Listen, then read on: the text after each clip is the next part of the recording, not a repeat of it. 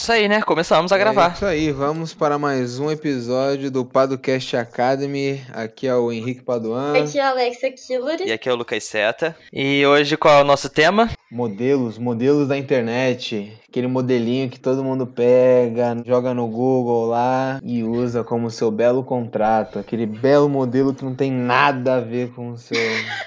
com a sua relação jurídica. Mas tem problema? Ah, tá. Então é isso aí. Isso aí que a gente vai discutir, né? Se tem problema usar o modelo de contrato que eu achei na internet. Exatamente. É Tem isso problema? aí. Tem ou não tem? O Henrique aí, ele indicou a posição dele, hein? É, cara. Aqui é papum. Não tem esse papinho não. Bom, Tem problema Então tá. e, e é isso aí. isso aí. E, e, e o recado? O recado é para as pessoas se inscreverem no Padolab, certo? Ah, então, Lucas Seto, o que é o Padolab? Cara, eu gosto que a Alexia gosta muito de falar o que é o Padolab, né não?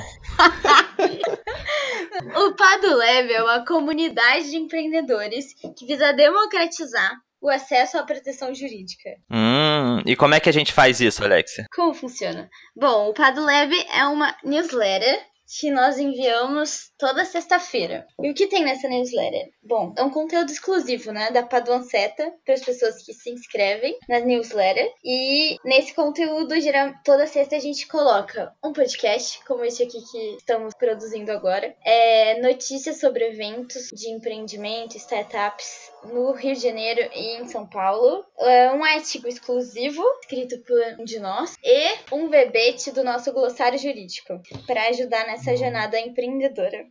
E aí, para se inscrever, é só entrar no site. Qual é o site, Seda? Abre.aí barra Padolab, mas também tá na descrição. Então é muito simples. Lá você vai conseguir ver um pouquinho do que a Alexia falou, vai ver o que você tem direito quando você se inscreve no Padolab. E aí, toda sexta-feira você recebe a newsletter do Padolab para você tomar seu café da manhã na nossa companhia. É isso aí.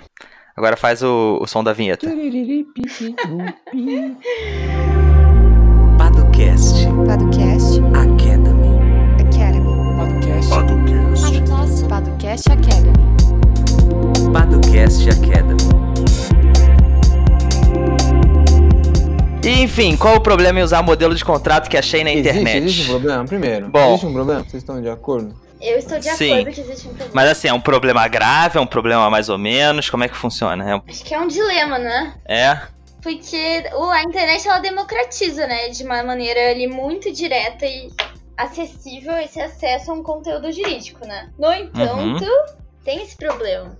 Porque o contrato que você procura ali na internet ele acaba ficando, às vezes, muito genérico para a situação muito específica ali que você está querendo regular. Não é mesmo, eu Henrique? concordo. Eu acho que a concretude das relações que se dão no mundo, aqui falei mal, é, democratizando o acesso à assessoria jurídica, falando de concretude. É. Não, mas acho que as, as situações concretas, aquelas que acontecem de fato, elas são. Ela tem muitas especificidades que os modelos que você encontra na, na internet não conseguem abranger. Além de que é, as obrigações que existem num contrato modelo na internet não são as mesmas que você tem que estabelecer na hora de contratar com alguém, Hum. né? Oh, yes, sim. É isso. E, e assim, também não dá pra gente dizer que não é comum procurar contrato na internet. Eu acho que é super comum e faz parte dos dias de hoje, né? É normal que o empreendedor, ele. Ah, eu quero contratar alguém, então vou procurar um modelo de contrato. Isso eu acho que, assim, não vejo problema, é até uma forma importante do, do empreendedor ter noção de como é um contrato, né? Tem gente que nunca lidou com um contrato na vida. Sim. Então, é um primeiro contato. O problema é quando esse contrato ele vai ser utilizado e aí, assim, você às vezes contrata três pessoas de forma totalmente diferente, cada um faz uma coisa diferente, e você tem o mesmo modelinho de contrato. E qual é o problema nisso, ao meu ver? O problema é, é, é como a maioria dos problemas jurídicos. Quando ele explode, é que você procura um advogado, e aí o advogado vai ver e vai falar assim, cara, esse contrato não tinha nada a ver com o que você precisava, você precisava de algo muito mais específico, né? Eu acho que também tem uma visão de, assim, o, o empreendedor, ele olha aquele modelo de contrato e fica com medo, ele fica pensando assim, pô, eu vou pagar para um advogado fazer um contrato para mim para quê? Se eu já tenho acesso a esse modelo aqui e parece ser suficiente. Só que ele não tem a visão de quem estudou por anos para conseguir olhar o contrato e às vezes o que a gente vê é que uma cláusula, uma frase, uma expressão faz toda a diferença para você evitar um problema maior no futuro, né? E só voltando para o que você mencionou da atuação do advogado só quando explode o problema, o contrato na verdade ele vem para blindar, né, essas situações, para regular previamente algumas situações que podem vir a dar problema. Então, quando você pega esse modelo muito genérico na internet, acaba que essa possibilidade de blindar uma situação jurídica ela fica bem limitada, né? Justamente porque essas cláusulas ficam genéricas, não houve uma negociação ali, não houve às vezes uma descrição bem específica do objeto do contrato, né, de que serviço que vai ser prestado, que vai ser dado em contrapartida, como isso vai ser dado, quando. Então é muito importante pensar na ideia de contrato como uma forma de blindagem mesmo e de uma atuação preventiva, né, de advogados e advogadas. Sim. Eu tenho uma pergunta. E advogado? Advogado usa modelo de contrato? Tem problema nisso? Eu acho que o advogado ele parte de um modelo ou então de cláusulas mais genéricas e mais padronizadas, mas ele tem o cuidado e aí tá o trabalho de um bom advogado em adequar aquele contrato para a realidade do negócio. Acho que essa tá a grande diferença. Sim. Acho que a atuação do advogado ele seria mais nessa visão bem cirúrgica e objetiva de adequar mesmo, como o Henrique disse, o contrato que está escrito no papel ao que de fato ocorre na realidade. É esse tratamento cirúrgico mesmo. E além disso, ter noção de como funciona o setor. É diferente você fazer um contrato, por exemplo, um contrato de investimento anjo e um contrato de prestação de serviço de manutenção predial, por exemplo. São coisas completamente uhum. distintas e se você não entender a lógica daquele setor e a lógica daquela relação econômica que está se travando, é, você vai ter um problema seríssimo Sim. de coerência daquele contrato, né? Não, e é aquilo também. Faz parte ter certas cláusulas que são iguais na maioria dos contratos. Então, é, é, a visão de que, poxa, esse contrato aqui que o advogado me passou tem um monte de cláusula que eu olhei e tinha no modelinho que eu vi. Mas é faz parte, existem certas cláusulas que são obrigações legais. Então a lei pede que se tenha certo uhum. tipo de cláusula, né, como contrato social, que tem uma série de requisitos. Então o trabalho do advogado está nesse olhar mais cirúrgico que a Alexia falou, né? E eu acho que também conseguir colocar uma perspectiva também quase interdisciplinar nesse contrato, né? Como o Henrique disse, de ir dialogando com a Constituição, por exemplo, os limites da Constituição, os limites da lei, os limites ali daquele setor em que aquele contrato vai estar tá regulando, o serviço jurídico ele vai estar tá regulando e tá dialogando com toda essa interdisciplinariedade que, de uma certa maneira, faz Sim, parte do direito também. Sim. É, eu achei legal isso que o Henrique falou, de adequar a muito a realidade do negócio, né? Porque, ah, por que, que eu preciso de um advogado especializado em startup ou especializado em pequena e média empresa? A ideia é que seja alguém que consiga dialogar com você e mais do que tudo é conseguir traduzir aqueles termos, é, às vezes, startupeiros, por exemplo, para um contrato, né? Porque essa é a dificuldade que muita gente reclama. Se, por exemplo, eu tenho uma franquia e eu quero fazer um contrato de franquia, eu posso chamar um advogado que não seja especializado? Posso. O grande problema é que ele não vai entender como aquele modelo de negócio funciona e não vai conseguir traduzir aquela linguagem de franquia para a linguagem contratual. E aí isso pode sim prejudicar no futuro quem, né, quem contratou, enfim, esse advogado, porque ele pensou de forma mais abrangente do que pedia aquele contrato, não por falta de conhecimento jurídico, e sim por falta de conhecimento do negócio uhum. da pessoa, né, que, é, que o contratou. Tem que pensar o, o, com, o trabalho de elaboração de um contrato como a tradução e interpretação de uma situação que acontece na vida real por um papel, né? por um instrumento escrito uhum. que vai trazer garantias para os contratantes. Eu gosto de ver o contrato e o direito como um todo como uma garantia né? Às vezes a gente pensa muito no direito como aquela questão mais de tribunal e tudo mais, mas eu acho que isso é um, um ponto final do direito. O direito está muito mais como garantia, é, né? Um potencial de se garantir caso algo dê errado. Uhum. É, acho que essa parte aí do tribunal, só complementando o que você disse, é quando na verdade o direito deu errado, né? Exatamente. que a gente teve que levar pro tribunal. Por isso que é importante, né? Especificar muito bem as situações para que justamente a gente não tenha que chegar num tribunal, chegar numa audiência, chegar no litígio mesmo, né? no conflito entre partes. Exatamente. É muito a visão de que as pessoas têm, né? De advogado, até quando a gente entra na faculdade, alguns professores falam isso, né? De ninguém, quando a mãe fala que quer que o filho seja advogado, ela não pensa em um filho sentado em frente ao notebook fazendo um contrato, né? Ela pensa no filho num tribunal, né? Vestido da forma lá formal, defendendo Uhum. um criminoso, ou de qualquer coisa assim, porque é a visão que as pessoas têm.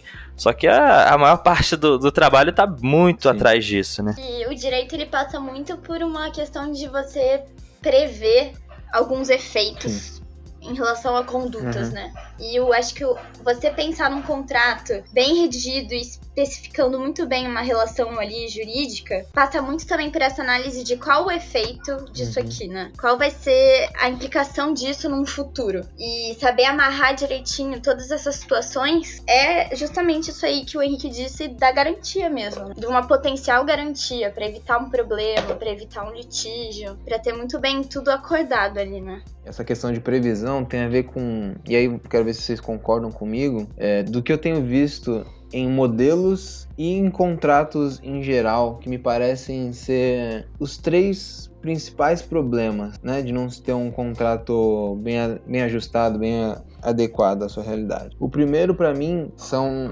a distribuição e previsão das obrigações. O que cada parte vai fazer efetivamente, descrevendo bem aquele objeto, que cada um vai ficar responsável por fazer, como vai se dar isso. Isso daí eu acho que é um problema muito sério. As pessoas não se dão conta, né, de como é necessário descrever bem o objeto e instituir bem as obrigações. Seria bom, não sei se as pessoas estão familiarizadas com o que seria um objeto do contrato só. Ah, sim. É, aquilo que vai ser executado. É, por exemplo, num contrato de investimento. O objeto vai ser a transferência de recursos do investidor para startup, Sim, por um exemplo. contrato de É, no- prestação de serviço. Que tipo de serviço essa pessoa vai prestar? Quanto tempo ela vai trabalhar por dia? É, O que ela vai ter que fazer de fato?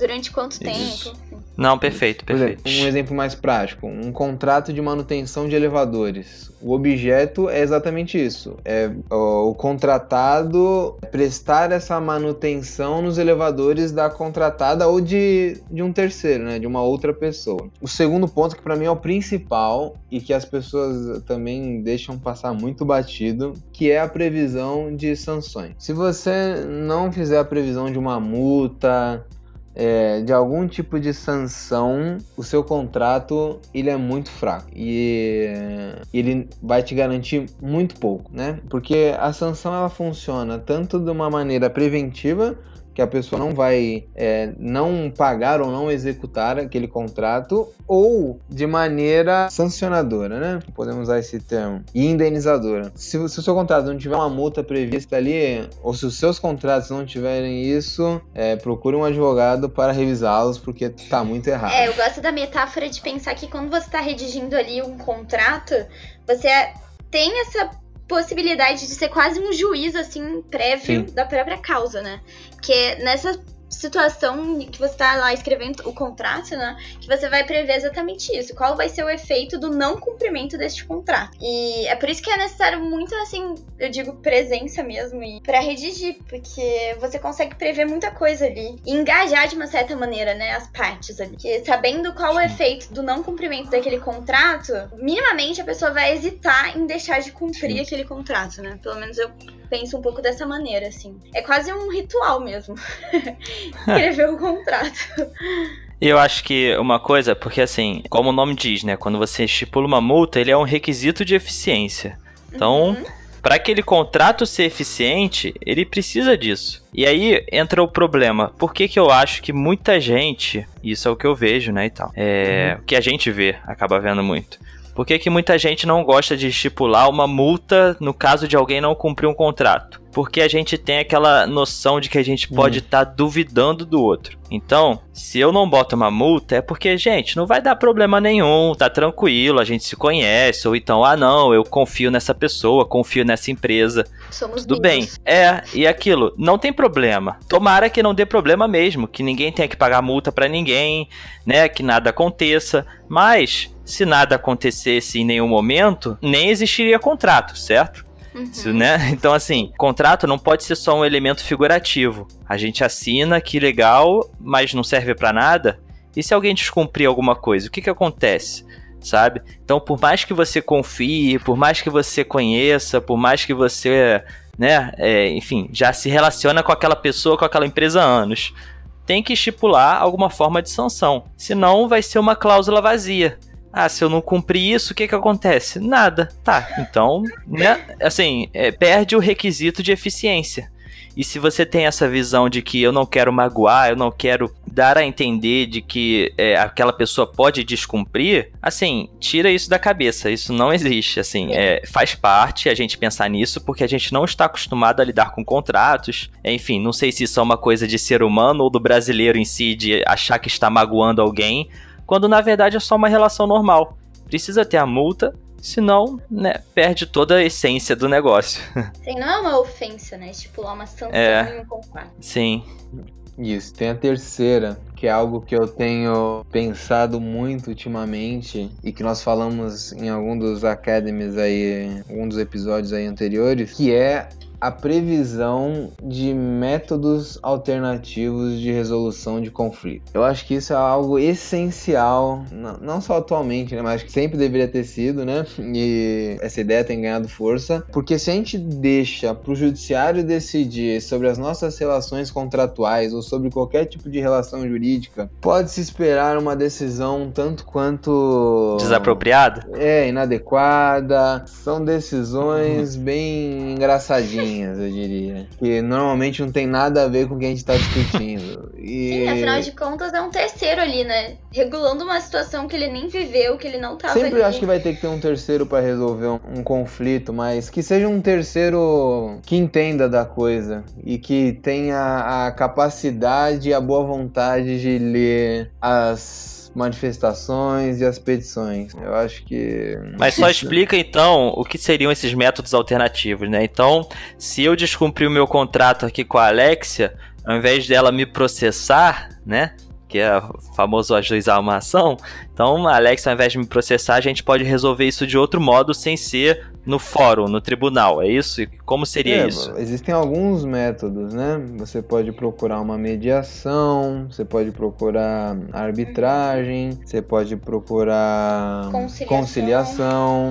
Mediação e a conciliação buscam resolver esse conflito de maneira consensual, né? Em que as duas partes vão chegar num- numa espécie de um acordo. Um meio termo, É, é, não necessariamente um meio termo, né? Mas acho que um acordo, né? Já a arbitragem, você vai buscar um árbitro, né? Um terceiro, que normalmente é um especialista naquela matéria. Hoje em dia nós temos arbitragens online, o que isso pode democratizar de certo modo, e aí você não precisa passar pelo judiciário, que nós sabemos que é demorado, que tem um, um custo tanto de, de dinheiro quanto de tempo bem elevado, e que, como eu disse, no seu âmbito geral, tem decisões muito estranhas para todas as matérias possíveis e imagináveis, né? Você acaba caindo meio que numa loteria de qual seria a melhor solução para o seu caso. E existe também algumas vezes que você pode contar com um árbitro que seja especializado naquele assunto que você está tratando, né? Porque um juiz, você não necessariamente, o seu processo vai cair na mão de um juiz que entende de startup, de franquia, de pequena e média empresa, do contrato de vesting e cliff. Às vezes ele nunca viu isso na vida. Sim. Então, às vezes, o árbitro você pode escolher alguém já especializado. Né? Não necessariamente existe né, câmeras especializadas, em, enfim. Mas normalmente são pessoas mais especializadas e que entendem mais do negócio. E que, assim como você, que vai contratar um advogado para fazer um contrato mais específico para o seu negócio, não adianta nada se isso cair na mão depois, mais à frente, de um juiz que já não entende nada, né? Então, é, a arbitragem também tem esse benefício, além de ser mais rápida, muitas vezes online, ela pode ir para alguém mais especializado, né? É, Ela tem essa ideia de que ela é mais cara, né? Normalmente Uhum. é- a arbitragem ela é um pouco mais cara, mas pode ser visto como um investimento. E a gente tem que ter em mente também que a gente vai escolher a arbitragem quando a relação jurídica permitir. Não são todas as relações jurídicas que a gente vai botar numa arbitragem, porque a arbitragem é um, um procedimento mais é, que demanda uma complexidade e tem um custo mais elevado. entendeu? E aí tá o papel também do advogado em saber escolher qual o método mais adequado para resolver os possíveis conflitos. Sim. É, é aquilo, né? É mais caro, mas dependendo da situação é muito mais rápido, né? enfim, mais eficiente, etc, etc. Então, Pode sair um pouquinho mais caro, mas o tempo que você demoraria no judiciário é, mataria o seu negócio, por exemplo. Então não é tão caro assim. Tudo é uma questão de análise. Por isso aí está o papel importante de quem vai elaborar o contrato, em saber escolher e dosar e, e pensar na maneira mais adequada nisso. Até pensar em, em modos escalonados de resolução de conflitos seria esse modo escalonado. Ah, primeiro você vai para mediação, se não der certo, aí você vai para arbitragem e assim vai, né? Sim, exatamente. É, eu acho que em resumo, assim, a gente falou aqui quase 20 minutos, só de pontos importantes para um advogado analisar na hora de fazer um contrato. Então, só isso de cara já mostra que é muito mais complexo do que meramente eu vou pegar um modelo na internet, eu vou mudar os nomes e é isso aí, vambora. É tudo pensando na prevenção. É, evitar problemas maiores no futuro, eu acho que é muito do que move né, os advogados, enfim, uma assessoria jurídica, né? Sim. e que acho que não faz parte da cultura do brasileiro, essa cultura de prevenção. Isso falando, né, porque a gente está aqui analisando aqui, não é só, ah, o brasileiro tem que seguir o exemplo do americano, porque o americano. Não, mas é o que a realidade que a gente vive, e a gente vive numa realidade que a gente vê que as pessoas não ligam muito para prevenção e que isso pode causar muito problema e não à toa as taxas de mortalidade de startups e pequenas e médias empresas são muito grandes, né? É, Sim. então é isso. Então qual é a lição do dia, Alexia? A lição do dia é: elabore um contrato, estipule as regras do seu próprio jogo para evitar esse litígio cansativo, caro e demorado no judiciário. E qual é a lição do dia, Henrique? Escuta a Alexa. Escuta a Alexa que você passa de Nossa, que moral! É isso. Qual a lição do dia, Lucas Seta? Lição do dia é ouça a Alexia e assine o Pado Leve. Boa, garoto. Aula. É isso. Um beijinho, gente. É isso, né? Saudações cordiais. Até a próxima. Um beijo, até a próxima. Edição Guilherme Gadini.